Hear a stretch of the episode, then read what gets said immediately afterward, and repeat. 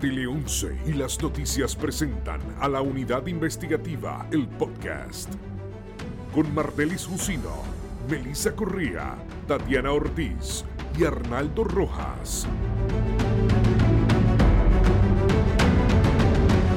Muy buen día a todos los que nos están escuchando a esta hora desde su auto, su residencia, si está corriendo, que le vaya bien que haga buen ejercicio, pero escuche bien la información y lo que vamos a estar comentando durante el día de hoy en este podcast de la Unidad Investigativa de las Noticias. Esta semana comenzó el juicio contra la ex representante María Milagros Charbonnier, conocida como Tata. El juicio en su fondo como tal ha comenzado eh, durante el día de ayer, hoy es miércoles, comenzó el martes 13 de diciembre. Conmigo está Arnaldo Rojas. Arnaldo, ¿cómo estás? ¿Cómo estás? Muy bien, gracias a Dios pues ha comenzado en su fondo, ¿verdad? Porque el lunes se logró escoger el jurado. Yo pensé que se iban a tomar más tiempo, habían más de 70 personas este, para ser escogidos como jurado, pero lograron conformar un, jurado el mismo lunes, así que el juicio comenzó efectivamente eh, ayer martes con el testimonio de una de las ex empleadas de, Tata Charbonnier. Y eh, bastante elocuente, ¿verdad? Ese testimonio de de esta persona, ¿verdad? Que fue psicóloga, psicóloga clínica. Interesante. Claro. Psicóloga clínica. ¿Y, cómo terminó siendo la directora ejecutiva de la oficina legislativa de la señora Charbonnier y cómo un poco eh, sirvió para trazar la hoja de ruta aparentemente, en este caso en contra de la, de la ex legisladora, porque un poco así lo plantearon ayer durante este primer día del desfile de prueba. Eh, cuando anticipan y le presentan al jurado que ella llega hasta las oficinas del FBI, eh, motivada por la molestia que le había generado el haber advenido en conocimiento de que una de las después eventualmente coacusadas, em, la señora Frances Acevedo, la involucró a ella en un esquema de, eh, de dar, entregar sobornos a cambio de, los aumentos. En los videos que usted ve en la cobertura de las noticias, cuando vea los videos, fíjese que a veces en algunos videos que salen al aire sale una, una joven alta, de pelo rizo rubio, llorando, eh, compungida, se le, se le escucha. Eh, ese es France. Ella, varias semanas antes de este juicio, ya se declaró culpable y algunos llegaron a especular que iba a testificar. No, a mí me dicen que no, pero todo puede ser, todo puede ser posible, ¿verdad? Claro. Ese video del que hace referencia precisamente surgió el día en que se finiquitó el proceso en el que ella se declaró culpable eh, de los cargos que pesaban en su contra, eh, unas imágenes que pues a muchas personas eh, movió de alguna manera, sobre todo por eso mismo, porque estaba muy compungida y es un escenario que como hablábamos ayer, no se ha visto en ningún otro caso reciente de corrupción. cuando ni funcionarios, hablamos de alcaldes u otros funcionarios, salen eh, del tribunal aparentemente con ningún dejo de remordimiento después de haber sido o acusado o encausado o incluso haberse declarado culpables en estos casos de corrupción. Ella ha sido, eh, desde mi punto de vista, la primer persona en este tipo de casos de corrupción pública que se le ha visto tan compungida. Sin embargo, también fue muy ilustrativo lo que ayer desde el Banco de los Testigos esta señora Sheila Mangual Monzón eh, declaró bajo juramento que, como anticipé, fue lo que la motivó a acudir ante las autoridades, eh, porque la señora Frances Acevedo, de acuerdo a su testimonio, le dijo a los federales que el dinero que ella compartía de su salario después de que se lo aumentaron en el 2017 era con la señora eh, Mangual Monzón y no con la representante Charbonnier, a la que, de acuerdo con las autoridades federales, llegó a un acuerdo mediante el cual se le infló el salario eh, casi el triple en un periodo de menos de cinco años y a cambio de que la señora eh, Charbonnier recibiera eh, una tajada bastante grande. Bastante grande, de acuerdo con las autoridades, 100 mil dólares al cabo de, al cabo de, de la conspiración. Yo creo que la conspiración duró como en total, no sé si fue como un año. Eh, duró más que eso porque los aumentos salariales comenzaron en el 17 y los federales lo arrestaron al, en el 2020. Llegó hasta 8 mil o 10 mil dólares. Supuestamente el salario se lo aumentaron hasta 8 mil dólares, siendo eh, el segundo salario más alto en la Cámara de Representantes para ese entonces, lo que eh, obviamente ha desatado serios cuestionamientos de cómo a nadie le levantó nadie se dio cuenta de bandera esa irregularidad si ella era la una- secretaria y recepcionista? De que una secretaria y recepcionista ganaba más eh, que la mayoría de los Ganaba funcionarios más que la electos. representante, Arnaldo. Exactamente. Ganaba más, pro- más que la representante que dirige su propia oficina. Ayer, eh, eh, durante el primer día de, de las argumentaciones iniciales de la fiscalía, ellos mencionaron que solamente un oficial electo ganaba más que ellas. No lo mencionaron, pero suponemos que sería el presidente. Sen- del Senado, ¿verdad? Correcto, que era, que era el señor presidente del cuerpo. Eh, así que esta persona era el segundo sueldo más alto y aparentemente a nadie le levantó bandera a esta situación. Y es algo que cualquiera que lo ve de afuera, pues no, no encaja. De hecho, no hemos mencionado los cargos por los que está acusada María Milagro Charbonnier, que está viendo juicio con su esposo, Orlando Montes Rivera. Obviamente la figura central de esta conspiración es ella. Pero ella está acusada de conspiración, de soborno y kickbacks, eh, fraude de servicios honestos, lavado de dinero y obstrucción a la justicia. Y ahorita podemos explicar por qué está ese cargo ahí, porque son 13 cargos. Pudieron haber sido 12, pero ella hizo algo en algún momento antes de que fuera arrestada que se ganó el, tercer, el, el cargo número 13 de obstrucción a la justicia. Claro. Ya veremos si la fiscalía logra probar estos 13 cargos que están eh, contra ella.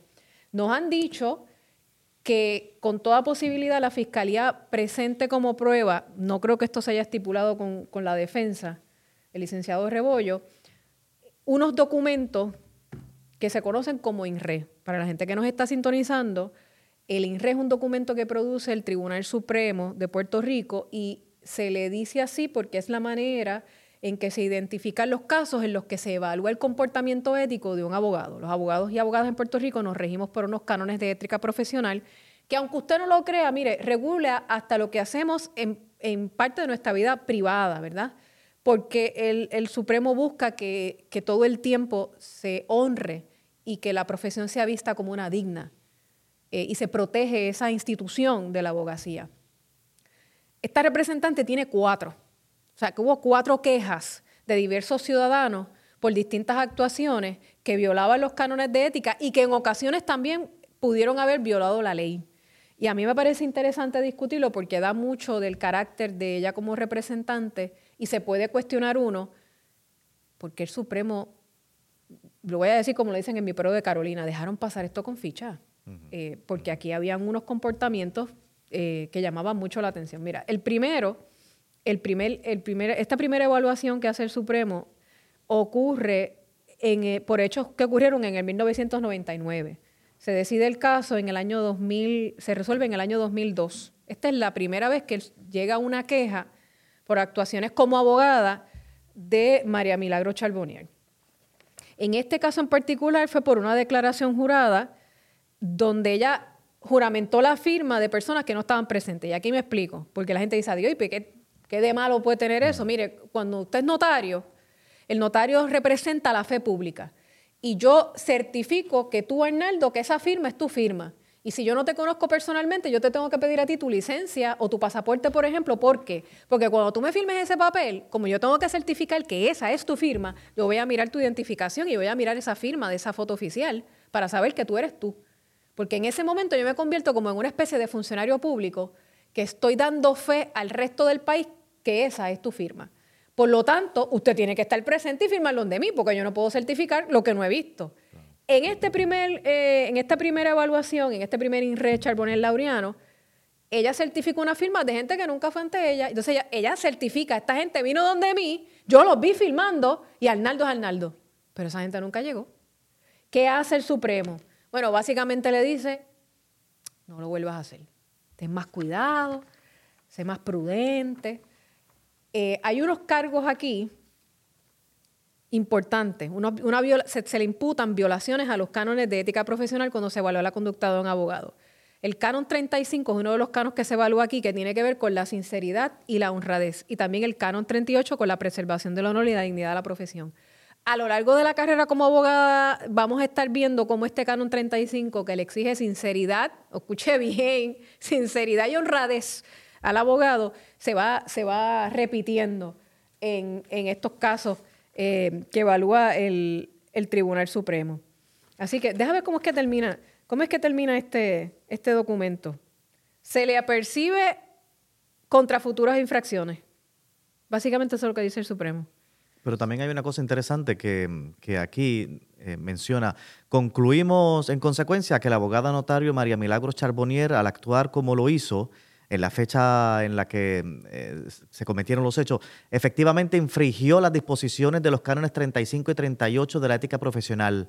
Sin embargo, somos del criterio que en vista de que la presente constituye la primera queja o querella radicada contra la mencionada abogada notario, procede que en esta ocasión únicamente censuremos a la referida abogada. Solo la censuraron. Porque era su primera ocasión.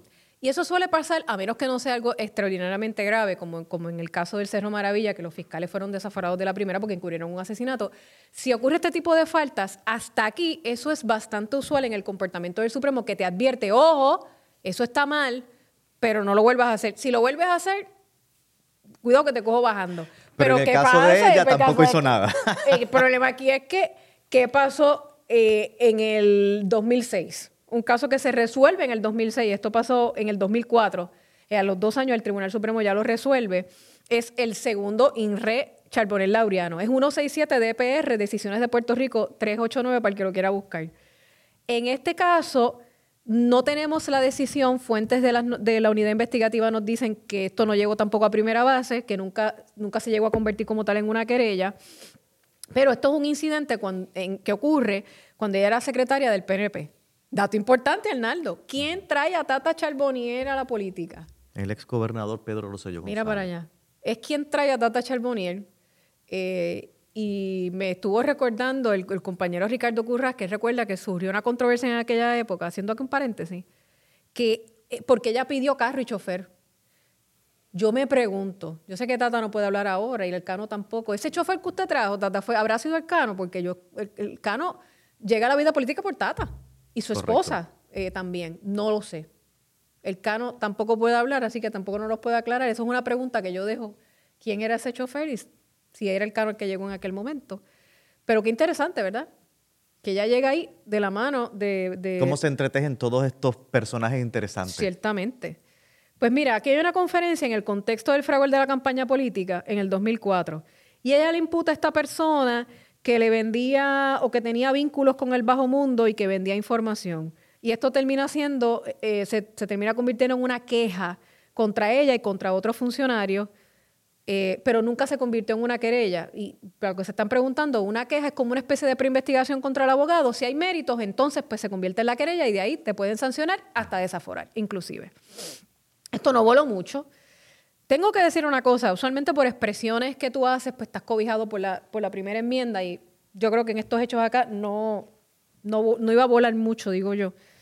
Este, pero sí se evaluó el comportamiento de ella en la función que ella estaba ejerciendo en ese momento. Y esto fue en el 2006. Pero eso no queda ahí. Vamos al 2015 y aquí nos vamos a detener un buen rato y yo no sé, yo no sé qué tú piensas, Hernando, pero yo creo que si, si la fiscalía eventualmente va a utilizar o va a presentar esto, este es, el documento o la evaluación eh, que hace el tribunal, el análisis que hace el Tribunal Supremo más importante. Es el INRE Bonel Laureano con el número 193 de PR 409 del 30 de junio del año 2015. Este es revelador, pero revelador la disidente pensaba que la habían sancionado, pues no necesariamente. Hicieron eh, lo mismo, volvieron a darle algunas palmaditas en la mano. Aquí se le investigó por violaciones al canon 24, 35 y 38. El 24 es relacionado a horarios de abogados. El 35 nuevamente, escuche bien, el canon 35 de los abogados, del canon, los cánones de ética profesional, tiene que ver con la sinceridad y honradez que se le exige a un abogado. Y el 38 tiene que ver nuevamente con la preservación y el honor de la dignidad de la profesión. Eh, este, este INRE bien, bien, para mí es bien contundente. ¿Viste quién fue su procurador ahí? Una de las, una de las bastantes que se enumeran ahí, eh, la ahora presidenta del Tribunal Supremo, Maite Orono Rodríguez. usted, bueno, me, quiero explicar por qué está el procurador aquí. Hay varias instancias o varias eh, entidades o personas que pueden investigar los abogados. Cuando los abogados éramos colegiados, el colegio de abogados también tenía esa facultad, cuando se descolegia la pierde el procurador eh, del Departamento de Justicia es una función sui generis porque en ese momento se convierte en un funcionario de la Corte y no, no, se ve como una entidad adscrita al Departamento de Justicia, es quien usualmente investiga estas eh, querellas o quejas éticas de los abogados. Y también el Supremo puede designar un comisionado especial o puede designar a alguien en particular para hacer la investigación. Esas son las tres, las tres vías que utiliza el Supremo para investigar la conducta de los abogados. Aquí se investigó, se tardaron un montón de años porque hubo una investigación criminal primero. Fíjense, justicia decide que no le va a radicar cargo a, la señora María Miralo Charbonnier. De verdad que la disidente de Anabel Rodríguez es sumamente, sumamente elocuente, porque esto ni siquiera se llegó a convertir en querella y la verdad es que yo no entiendo por qué. El estándar probatorio para encontrar causa contra, contra, por violación a los cánones es el estándar de prueba clara, robusta y convincente. es un estándar intermedio entre negligencia y más allá de duda razonable, que fíjate que es el estándar criminal. Eso está ahí entre medio. Y el Supremo entendió que no se reunían los requisitos, que no había prueba clara, robusta y convincente y por lo tanto no lo convirtió en querella. Pero cuando uno se lee la disidente de Anabel Rodríguez, pues uno se tiene que preguntar. Sí. ¿Cuánto tiempo tenemos para este podcast? Porque yo creo que eh, es meritorio no, contextualizar, contextualizarle a los oyentes eh, leyendo textualmente porque... De esa disidente, es terrible. De, la disidente, si me lo permites, Marlene. Sí, sí, sí, adelante. Eh, eh, y estoy de nuevo, estoy eh, leyendo textualmente, sin embargo, me estoy saltando algunos párrafos para, ¿verdad? No, no ahogarlos mucho a ustedes también. Y comienzo acá leyendo de la relación de hechos que en esa opinión disidente enumeró la ex jueza del Tribunal Supremo, la honorable Anabel Rodríguez.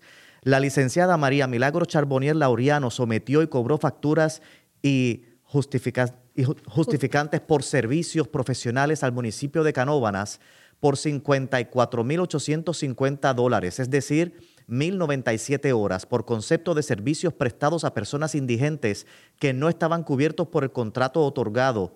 Eh, adujo el contralor que ni el municipio ni la abogada le pudieron proveer a los auditores de esa oficina los expedientes de las personas a quienes se le prestaron los servicios.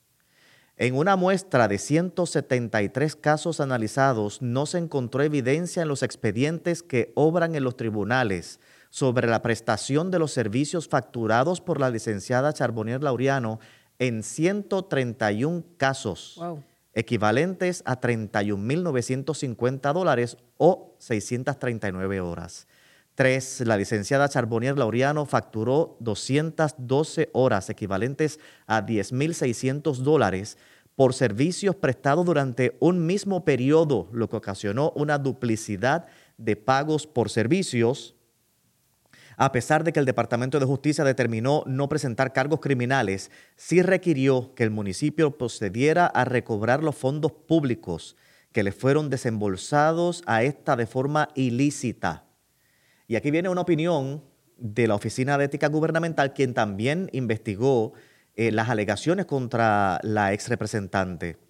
Dice en su opinión la Oficina de Ética Gubernamental, la licenciada Charbonnier Laureano cobró de forma indebida por prestar representación legal. Eso es solamente una lectura somera, un resumen somero de las alegaciones que se hicieron contra la representante María Milagro Charbonnier en ese entonces. Cuando ella contesta la queja, ella niega las alegaciones del excontralor. Yo no sé si habrá sido Díaz Saldaña, porque esto fue hace bastante tiempo. Niega las alegaciones del excontralor con relación a las posibles infracciones a los cánones de ética profesional indicó que los hallazgos se basaban en especulaciones resultantes de una interpretación errónea del contrato de servicios otorgado entre este y el municipio, que en este caso era Canóvana, y solicitó el archivo de la queja fundamentada en que esas especulaciones no constituían base suficiente para sostener las violaciones éticas. Justicia investiga, determina no radicar cargo. Yo creo que aquí quien único hizo su trabajo fue ética gubernamental y aún así el caso llega al apelativo, o sea que ella lo cuestiona. Y el apelativo confirma. Y dice que hay abundante prueba documental detallando todos los incidentes de facturación patentemente irregular. El apelativo determina que esa prueba consistente en contratos, recibos, facturas, cartas, certificaciones no había sido impugnada de modo alguno y confirma la, la determinación de que aquí, voy a poner un ejemplo, el Supremo, o sea, la comisión que se determina, el procurador, evalúan esto, buscan todos estos expedientes. Por dar un ejemplo, ella, estoy, me voy a ir un poquito a la especulación para que la gente entienda. Esto como si tú le facturas al municipio 100 dólares por ir a una vista de supresión de evidencia en Carolina a las 10 de la mañana el día de hoy. Pero en otro caso, a la misma hora, en Ponce, yo facturo porque estaba viendo un juicio, a la misma hora. ¿Cómo es eso posible? Pues la información que yo tengo es que ella enviaba al esposo, porque el esposo es abogado, a sustituirla. Y entonces, eso es robo de fondos públicos porque tú estás haciendo una representación totalmente falsa. Por eso había que recobrar el dinero. Y al momento en que sale esta decisión, ese dinero no había sido recobrado. Justicia decide no radicar, pero tampoco que sepamos. Quisiéramos aquí, emplazamos al Departamento de Justicia que nos diga si ese dinero en algún momento se llegó a recobrar o no. De, facturas y de dinero que no le correspondían porque ella no prestó los servicios, si tú no prestaste los servicios, eso es robo, eso es robo de fondos públicos. esto va, por, eso es, por eso es que es importante esta determinación del Supremo en el caso de Charbonnier porque va al carácter de ella eh, como legisladora y a la mendacidad, porque ella fue entrevistada por los agentes del FBI. Y hay un aspecto de mendacidad aquí porque eh, en este y en otros INRE hay uno de estos casos en donde ella niega que hubiese eh, autorizado o firmado que ese no era su firma, que me, que me falsificaron mi firma y ella provocó que se utilizaran peritos que certificaron que en efecto era la firma de ella. Entonces, tú provocaste erogación de fondos públicos a sabiendas de que tú habías firmado algo y tú lo negaste y esa no es mi firma y tuviste, tuvieron que contratar a un perito para certificar la firma de ella. Pues por eso es que yo creo que estos documentos son, son importantes. Bien elocuente esta, esta determinación. Fíjate, mira, aquí en otra parte, la jueza Anabel Rodríguez dice es decir, en 30 ocasiones distintas durante un periodo de menos de dos años, la licenciada Charbonel Laureano, en una misma factura, reclamó el pago de servicios aduciendo que estuvo atendiendo cierto asunto en determinada fecha y periodo y a la vez reclamó el pago de otros servicios relacionados con unos otros casos distintos que indicó haber estado atendiendo en la misma fecha y periodo, que es lo que acabo de decir. Eso se corroboró, porque bastaba con ver los expedientes que obraban en el, en el, en el tribunal. Y dice la jueza, la licenciada Charbonnier Laureano a lo largo de la investigación no ha podido ofrecer explicaciones en cuanto a las irregularidades detalladas en los hallazgos. Imagínate. Correcto. Y, entonces aquí, como en los otros casos anteriores que, comentábamos, lo que, lo que el tribunal decidió fue una censura por lo que llamaron ellos inexactitud de sus facturas. Sin embargo, y, eso basado en el hecho de que estos supuestos hechos databan de 2003 y la investigación había durado casi 11 años. Y decían que era injusto para eh, la señora Charbonnier Laureano que la pusieran 10 años después a explicar y a producir evidencia para poderse defender. Sin embargo, hasta eso, hasta atendió Anabel. atendió la, la ex juez eh, Anabel Rodríguez. Ella, en otra parte, déjame ver si la encuentro por acá, Dice, una mayoría de este tribunal justifica su proceder en el hecho de que estima que pedirle a la abogada que luego de tantos años explique los detalles de sus facturas la colocaría en un estado de indefensión provocado por la demora inexplicable en la investigación de esta queja. En la resolución de la página 2, la mayoría ignora el hecho de que al momento de la auditoría que dio lugar a la queja, o sea, en el 2003, más apegado a la fecha donde supuestamente se cometieron los hechos, la licenciada Charbonnier Laureano no pudo proveer documentación a los auditores con relación a los servicios prestados.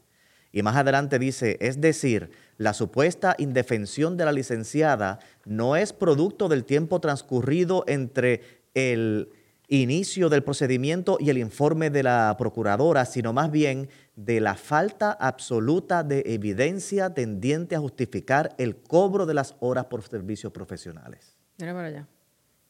Y termina diciendo la jueza para, que, para aprender una palabra nueva en el día de hoy. Lamentablemente, comedimientos exógenos a la búsqueda de la verdad mediante un análisis ponderado y ecuánime de los hechos reseñados por la Procuradora General inciden en el ejercicio de nuestra jurisdicción disciplinaria y resultan en el archivo de la queja con serias imputaciones éticas que no deben ser pasadas por alto Y, concluye, ante la crisis fiscal que encaran las instituciones gubernamentales y las múltiples expresiones emitidas por miembros de este foro con relación a recortes presupuestarios y el acceso a la justicia, es inconcebible que una mayoría de este tribunal opte por desatender las imputaciones éticas que involucran justamente el cobro de fondos públicos y la facturación indebida de servicios profesionales o servicios prestados a personas indigentes. Ese es el disenso de Anabel Rodríguez. Esto fue esto fue en el año 2015. Ella, ella, ella era ya representante. Ella estaba en la Cámara en ese momento, me parece a mí. Me pregunto yo si con esto las comisiones de la Comisión de Ética de la Cámara bueno, habrá ella, hecho ella tiene que haber estado en plena campaña. Porque, fue en, junio y las elecciones, correcto. fueron en el 2016. En plena campaña, y tú me corregirás, yo no estaba en Puerto Rico, pero siempre, aunque estuve fuera, estuve siguiendo el fragor de la política isleña. Y esto no fue un tema grande de discusión ni una preocupación a nivel eh, mediático de, de una situación como esta, que de nuevo va a lo que es la fibra moral en ese entonces de un, de un candidato y que ya estaba, eh, que ya era funcionario público, pero que para colmo estaba en medio del fragor de la política, de la, de, la, de la, campaña electoral, que es que cuando bien sabes, se sacan todos los trapitos al aire. Y entonces imagínate, esto realmente me parece que se publicó, pero no se le dio la relevancia que ameritaba en ese momento y evidentemente el, el elector tampoco se la dio porque ella se lo electa. En una, en una de esas elecciones ella fue la que más votos tuvo. No creo que haya sido esta última elección, pero ella llegó a ser una, legisladora sumamente popular, a nivel de, que, obtuvo la mayor cantidad de votos en una de las veces que llegó a, aspirar a un escaño legislativo. Pero entonces, después del 2015, que está este INRE, y les digo, pendientes al juicio que está cubriendo la compañera Melissa Correa, porque yo, yo pienso que esto se va, potencialmente se va a discutir, o cuando menos se va a estipular y va, va, a ser parte de la prueba, potencialmente hablando. Esto no está aquí. Fíjate, la censura, no pasa nada pero hay otro más, en el 2020. Eh, que, fíjate, aquí hay un, como un juego de fechas, digo yo, porque esto se publica el 26 de junio del 2020. Eso fue un verano complicado para la representante, porque ese es el verano que ya van a la casa y le ocupan el celular. Correcto, el de ella y el de su marido el de ella y el del esposo. Julio 15 fue el allanamiento en su residencia. Sí, esta decisión se toma el 26 de junio, pero me parece que no se divulga hasta varios días después del allanamiento a la casa. O sea, que no se da a conocer. El Supremo en múltiples ocasiones toma determinaciones y no, no necesariamente las publica inmediatamente. Aquí me parece que esto se publicó poco tiempo después, de hecho, exacto, el 22 de julio del 2020, poco tiempo después de que el FBI llega a la casa de Tata Charbonnier. Y tengo que decir una cosa, eh, la historia de que estaban investigando a Tata Charbonnier es una historia de Melissa Correa, que es miembro de, de nuestra unidad investigativa, cuando estaba en el vocero. A Melissa Correa, ¿a quién le llega la información de que el FBI está en la casa y que le han tomado el teléfono? Eh, y obviamente Melissa, como excelente periodista que es, comienza a corroborar, comienza a llamar a la representante hasta que la consigue. Y la representante le admite cándidamente que le han tomado el teléfono. Eh, lo que es una sorpresa para, para Melissa. Posteriormente, en horas de la tarde, es que ella hace esa conferencia de prensa y tenemos un fragmento de esa conferencia que vamos a pasar ya mismo. Eh, así que todo este génesis comienza con, con, una de nuestras periodistas que está allí en el tribunal cubriendo, cubriendo todo ese proceso. Y allanan la residencia, le miran el teléfono, que cuando el FBI te mira el teléfono, Arnaldo, ya ellos saben... Eh, el, el, primer texto que enviaste cuando tenías el Nokia ese que, te, que, teníamos antes, pues, sé que esto estoy, estoy metafóricamente hablando aquí. Y entonces la señora había borrado un mensaje. Y ese es el tercer, el cargo número 13 que yo dije al principio, pues esa es la razón. Ella empezó a borrar. Y cuando ella ya borra, mire, ya el FBI sabía obra, vida y milagro de todo lo que ella había hecho, y pues pudieron hacer esa comparación, esa expoliation, ella borró eh, la fiscalía alega, la fiscalía tiene que probar eso más allá de duda razonable, ¿verdad? Que ella borró esos mensajes. Le allanan y a los varios días el Supremo publica esta determinación, otro en Richard Bonnier Laureano, en el 2020. Eh, en este la suspenden. Por seis meses. De la notaría. ¿Qué significa eso? Ella podía seguir representando gente, Charbonnier podía seguir yendo al tribunal a representar clientes en cualquier materia que ella entendiera que pudiera ser competente. Eh, no podía ejercer la notaría por seis meses. Nada más. Y ya ese término pasó. Es decir, ella sigue siendo hoy, gente, acusada con 13 cargos federales. Ella sigue siendo abogada y notaria practicante, entre comillas, en Puerto Rico. De hecho, me sorprendió, fíjate, repasando esta determinación, que la jueza, hay una jueza que disiente en parte, me parece que es Charneco, déjame ver, y ella lo hubiese, exacto, Pavón Charneco, al final, si te vas al final, ella le hubiese dado tres meses y no seis de suspensión de la notaría. Porque ya habían pasado mucho tiempo desde los Lo mismo, hechos. mismo que dijeron en el... Desde los hechos hasta entonces, pero aquí, aquí lo, lo que también llama la atención es que siempre hay una justificación para, para no tener una reprimenda mayor o una causa de acción mayor en contra de la representante. En el primero era porque era la primera queja, en el segundo porque había pasado mucho tiempo de investigación y en este lo mismo. Por- En este porque había pasado caso- mucho tiempo desde los hechos. En este caso fue una escritura de compraventa que nunca se otorgó, la persona había pagado el dinero y la escritura, se, ella vino a hacer la escritura un montón de años después. Ahí es en este caso que ella dice que se le falsificó la firma, provocó que el Estado moviera sus recursos para contratar a un perito que dice, mira, no, esta es la firma, eh, yo certifico que esta es la firma de ella. Ella tenía que firmar esa escritura entre el 99 y el 2000 y la vino a hacer en el 2006. Y hubo una serie de violaciones nuevamente al canon 35 de sinceridad y honradez porque el Supremo determinó que mintió. Que mintió cuando dijo que esa no era su firma porque se corroboró que la era. También al canon 18 de competencia eh, al abogado porque se hace esta venta. Pero mira cuál es la consecuencia para el cliente, Arnaldo. Al, al- al- al ella no hacer la escritura por todo este tiempo, esta persona no podía inscribir la propiedad a su nombre porque en el registro, yo puedo hacer una compraventa hasta en una servilleta. Eso yo lo aprendí, saludos a- a- de mi profesor este, Godró. Pero para yo poder inscribir mi casa, mi apartamento, yo tengo que hacerlo en una escritura porque si no, en el registro, no en ese libro ahí, no van a poner que eso es mío. Y Charbonnier tardó hasta el 2006. Claro. O sea, esta persona no pudo. Entonces, si, si esta señora iba a pedir una escritura, eh, perdón, iba a pedir una hipoteca, no la podía pedir Arnaldo. Porque la casa no estaba inscrita a nombre de ella y el banco no te va a prestar. Mira, mira, y te puedo seguir diciendo un sinnúmero de Correcto. consecuencias de que este negocio jurídico no se hubiese dado cuando se tenía que dar. Otro aspecto importante, el- eh, me parece que está en la tercera, en la tercera página del escrito, en el, en el cargo, en uno de los cargos que le, que le imputan de violaciones a los cánones, una de las testigos a favor de ella fue Sheila Mangual Monzón, que la vimos testificando ayer, la psicóloga que dijimos ahorita que había presidido el comité. Claro, y que fue la PNP directora Carolina. ejecutiva de su oficina legislativa. Mira lo que dice, mira lo que testifica esta, eh, esta persona en aquel momento.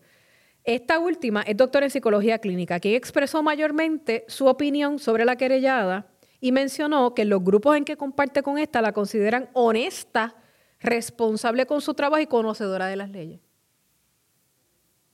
Habría que preguntarle si en el camino cambió de opinión. Bueno, a jugar por el testimonio de ayer, pues yo diría que es diferente, porque fíjate, la describió como honesta, responsable y conocedora de las leyes. Y esta persona testifica ayer. Sheila es la que testifica que le dieron el, el vaso, el container. Correcto, es la que testifica que recibió en su residencia al esposo de, de la señora. Charbonnier y que el señor Orlando llegó, Orlando Montes, llegó a su casa con un, en principio dijeron que en container, después en base, terminó parece, aparentemente que siendo un termo, con dinero en efectivo, aduciendo que si la señora Charbonnier se los llevaba, como tenía un, un viaje planificado, se los iba a gastar, que mejor los dejara allí. Sin embargo, ella nunca vio, nunca vio cuando él regresó por, por el envase o lo que fuera. o por el dinero Nu- nunca vio, porque, porque él lo metió allí en un matojo, según ella dijo. en el pastizal. Un- en el pastizal, en el, como en el patio de su casa, porque pa- parece que la señora tiene una casa en el campo. Eh, que fue una cosa interesante, ¿no? Porque en los argumentos iniciales la fiscalía así mismo, ¿verdad? Es que en el De- argumento, dentro de sus datos históricos, eh, en, en su argumento inicial, la fiscalía plantea que el esposo de, de Tata Charbonnier escondió dinero en un container. Pues uno se hace la imagen de alguna caja o algo bastante grande, ¿no? Claro. De hecho, me vino a la mente, y te lo, te lo comentaba ayer, me vino a la mente, para, para aquellos que se acuerdan de Freddy Valentín, que fue legislador, Claro. ese guardaba a los chavos en una caja de zapatos. Pues la cosa ha ido evolucionando, porque el cartón, ¿verdad? Si lo entierran, se pudre. Claro. Y entonces ahora la fiscalía pues alegó que se utiliza un container. Luego, cuando ella testifica, se habla como de un vaso o de un termo. Entonces cambia un poco la cosa. Lo que parece ser consistente es que se escondió dinero. Y que se escondió dinero, pues como con un pastizal por ahí, como un matorral, como decimos en mi pueblo de Carolina. Claro. Claro. Porque tenían como que esta eh, persecución de que los federales, ya ellos sabían que tenían a los fe- federales respirándole ahí detrás de la oreja. Este, interesante ese testimonio y cómo cambia, cómo cambian las cosas. Claro, pero interesante también el hecho de que ella, ha- eh, de que ella reconoce que ella acudió ante las autoridades federales molesta porque la señora Acevedo le reconoció que cuando fue entrevistada por agentes del FBI, ella le dijo que a quien le daba dinero de su salario era a la testigo, a la señora Mangual Monzón, y que ésta se enfureció y fue directo a los federales a decir, no es a mí a quien le da el dinero, es a la señora María Milagro Charbonnier. Entonces, la pregunta que hay que hacerse aquí también es, entonces ella tenía conocimiento de que esto estaba ocurriendo. Eso es otro aspecto importante. Porque con qué tipo de evidencia usted se va a presentar, de evidencia exculpatoria o que eh, contravenga el testimonio que ella sabe que ya había vertido ante los agentes del FBI la señora Acevedo. Ella no puede pretender que los federales le, le crean solamente por su propia palabra. Es decir, ella tenía que haber tenido algún tipo de información que compartió con los federales para poder justificar el que ella se haya presentado a decir allí, no, a mí no es que me dan el dinero, es a la señora Charbonnier. o con información que los llevara a ellos a Y evidencia apuntar a la dirección correcta. documental o que les diera base a causa, a causa probable para interceptar llamadas telefónicas, porque las llamadas telefónicas sí se interceptaron. Del juicio me llamó la atención que una de las conversaciones que se intercepta, eh, Tata Charbonnier está en el hemiciclo. Y entonces le dice a, la testigo, ¿guardaste los chavitos? Rebollo trata en el contra de hacer ver que ella tenía aspiraciones políticas y que había un comité de campaña, que seguro todos los legisladores lo tienen, y que había una cuenta separada. Yo supondría que todos los legisladores tienen cuentas separadas, supondría yo, ¿verdad? Que, que se lleva aparte. Pienso yo como que para tratar de impugnar el testimonio, hacer ver que realmente ese dinero eh, tenía otros usos, pero era el salario de la señora. No, no, hay que ver cómo, cómo Rebollo, que es un extraordinario abogado, hilvana toda esta teoría. Otro aspecto que la gente está discutiendo y quisiera, y, y- y quisiera corregir, porque hasta lo he escuchado en, en- en- en estaciones de radio, es como que Tata tiene chavos para pagar este abogado. Pues mira, yo no sé si los tiene ahora o no, pero el licenciado Rebollo fue asignado por la corte. Tata no tenía dinero, porque entiendo que hay un proceso de cualificar que el acusado carece de los recursos para su defensa y la corte se lo asigna. Así que Tata tiene uno de los mejores abogados que le digan a nivel federal de cachete, de gratis. Claro. No está pagando por eso. Quizá no tendrá dinero, pero sí mucha suerte, porque ciertamente, Eso es uno, él es uno de los, es un abogado más cotizado aquí en Puerto Rico. Y, y es muy afortunada, porque hay otros imputados y Que no acusados cuentan con la fortuna de, de tener una que defensa. no cuentan con un- de una, defensa, de esa categoría. Es una defensa de lujo, Arnaldo. Sí, sí. Déjame decirte. Sí, sí, hay que, hay que decirlo de esa manera. Eh, Y yo creo que por eso es que mucha gente que desconoce cómo son los procesos en los tribunales, eh, eh, qui- quizá no entiendan cómo un abogado de esa categoría pueda prestar sus servicios de manera gratuita. Claro, es de manera gratuita para el defendido, pero el Estado sí paga, aunque sean algunos honorarios. sí, le paga, los, paga los Así que en ese sentido, Los paga pues, bastante bien. Claro, así que en ese sentido, pues es como... No cuesta lo mismo que Correcto. costaría si ella pagara la defensa. Para que la gente tenga una idea, cuando tú tienes un abogado de este nivel, no estoy diciendo que eso es lo que cobra. Vuelvo y repito, yo no sé cuánto cobran. Esto es más o menos el estándar en la industria. Yo no estoy hablando de ningún abogado en particular, pero un abogado de buena reputación profesional a nivel federal, por hacer una llamada para saber si te están investigando, te puede cobrar hasta 25 mil dólares. Una llamada. Por representarte en una negociación, no voy a decir el caso, no lo puedo decir, pero fue un caso reciente que no llegó a juicio, fueron 50 mil dólares. No llegó a juicio, gente. Así que viendo un proceso, estamos hablando de más de 100 mil dólares. la defensa de Aníbal Acevedo Vilá me parece que costó como un millón de dólares. Un millón en la federal. Estos procesos son extraordinariamente costosos. Y ella, pues, obviamente estaba en condiciones, eh, el tribunal habrá certificado que está en condiciones precarias y le asigna a este abogado, que cuesta, si lo fuera a pagar de forma privada, un montón de dinero. Claro. Un montón de dinero. Pero es un derecho constitucional, gente. Pero ¿cómo va? Yo me imagino que ya la gente está, usted está lloviendo y está diciendo, ¿cómo es posible? Pues mire, espérese, espérese, aguántese ahí. Hay un derecho constitucional a yo tener una defensa justa y adecuada. Y en virtud de ese derecho constitucional estatal y federal, pues hay que asignarle a un abogado, ¿verdad? Ese es el derecho. Si usted no le gusta, pues usted tiene todo el derecho del mundo a protestar y pelear. Lo entiendo, lo comprendo, para que cambien la constitución, la de aquí y la de allá.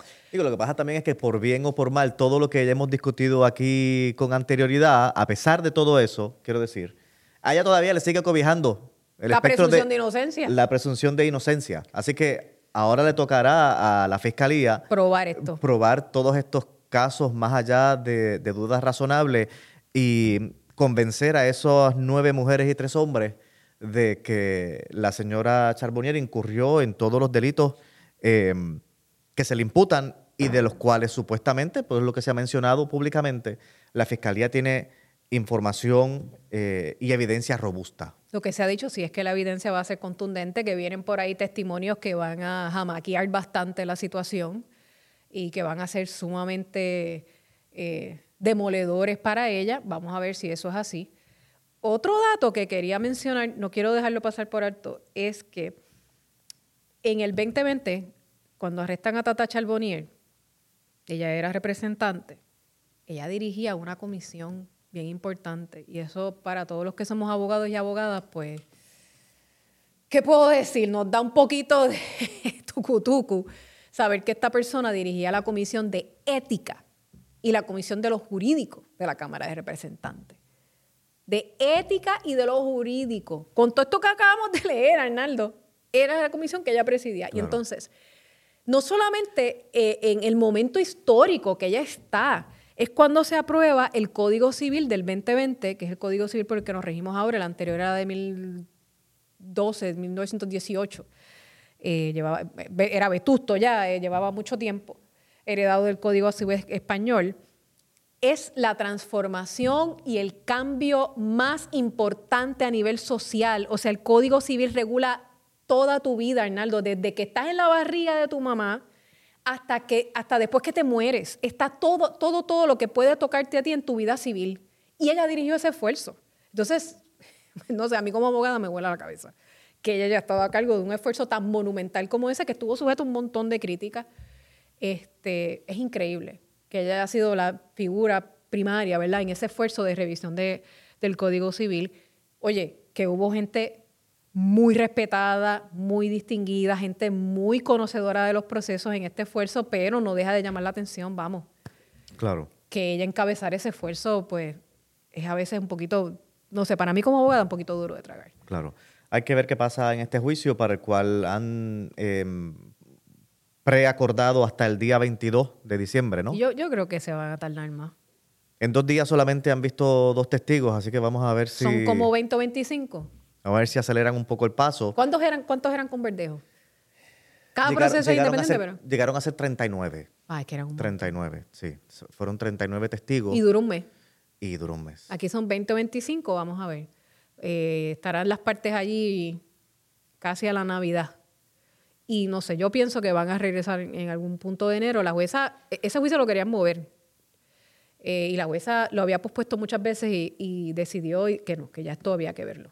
Porque ya fue acusada en el 2020, estamos ya en las postrimerías del 2023. Estamos casi en el 24 y el caso no se había movido. Y, por lo que había escuchado, eh, la jueza es una, una jueza muy estricta y de los procesos es muy rigurosa con los procesos. Así que yo creo que ella también estaba un poco ya eh, falta de paciencia para que, para que este juicio ya se viera, porque fueron demasiadas las, las, peticiones para seguirlo aplazando, peticiones para que se vieran por separado. Eh, Cierto, ¿verdad? todo, o sea, eh, ha, habido muchos procesos involucrados dentro de, dentro de la misma acusación. y que la fiscalía también quería moverlo de fecha.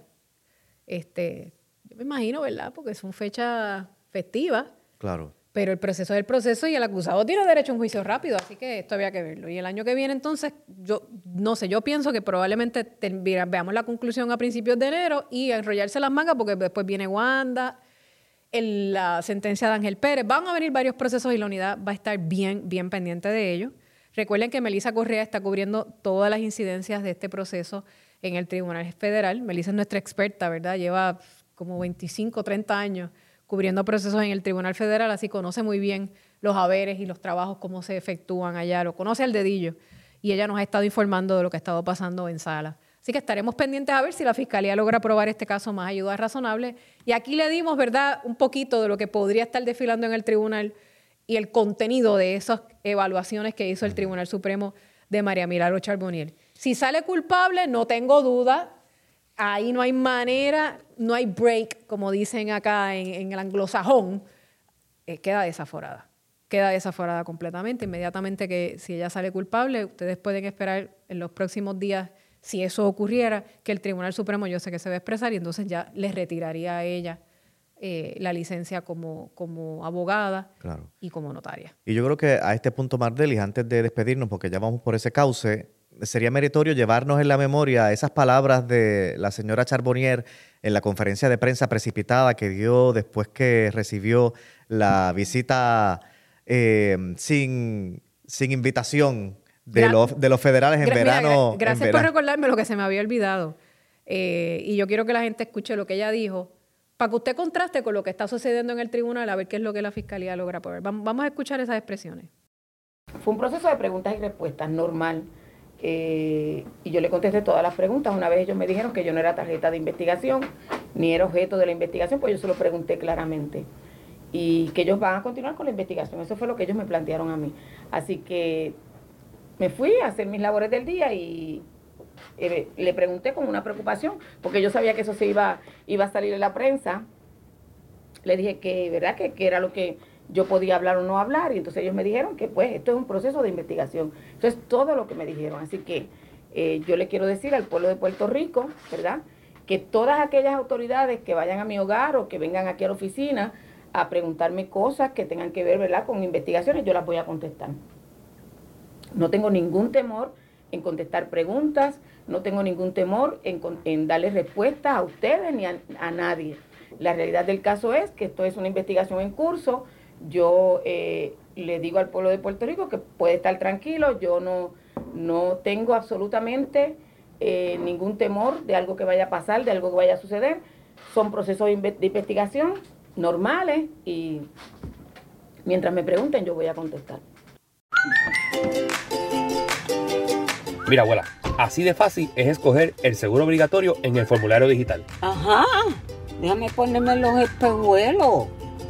Después de registrar tu sello, el sistema te va a indicar que selecciones a la aseguradora de tu preferencia para tu seguro de responsabilidad y marcas aquí. ¡Eh!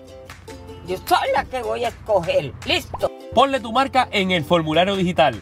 ¡Aseguros múltiples! Ponle tu marca en el formulario, acuérdate. Y se veía bien tranquila, Arnaldo. Se proyectaba segura y no estaba serena. temblando, estaba bien tranquila, estaba bien segura. Y así, y ese también era su carácter los días que le siguieron a, a esa visita. Y poco después de eso es que la arrestan, ¿no? Correcto. Poco después, yo creo que como al mes. Como al mes después. Es que la arrestan. O sea, que ella, sabía lo que venía. Porque ella tenía que saber lo que venía. Ella sabía lo que estaba haciendo, ¿verdad? Si es cierto lo que dice la fiscalía. Bien tranquila. Bien, bien tranquila. El tiempo dirá, esto es cuestión de días o semanas. Y aquí estaremos para eh, informarles ese resultado de ese proceso contra esta legisladora, la tercera con un esquema sumamente similar en un mismo cuatrenio. Eh, los otros dos legisladores ya salieron culpables, me parece que Nelson de Valle se declaró culpable. Eh, había otro legislador que es ciego, ahora mismo no recuerdo, no me viene a la mente el nombre, Salió, ese vio juicio, su abogado fue Michael Corona, salió culpable. Y esta es la tercera que tenían esquemas bien similares que inflaban salario para quedarse con los chavos. Los otros dos, se lo, uno aceptó y el otro se lo probaron más ayuda razonable. Vamos a ver qué pasa aquí. Y se reiteran los cuestionamientos, ¿cómo pasaba tan aparentemente? ¿Cómo nadie se dio cuenta? a mí, fíjese, tremendo eso. Bueno, Gracias a todos por escucharnos, gracias a nuestros auspiciadores por siempre eh, apoyarnos, ¿verdad? En el podcast de la Unidad Investigativa de las Noticias. Continuaremos informando sobre este proceso. Que tengan buen día. Presentado por Seguros Múltiples. Imagínate si no nos tuvieras. Acabas de escuchar la unidad investigativa de las noticias Tele 11. No olvides seguirnos en nuestras redes sociales y en tu plataforma de podcast preferida.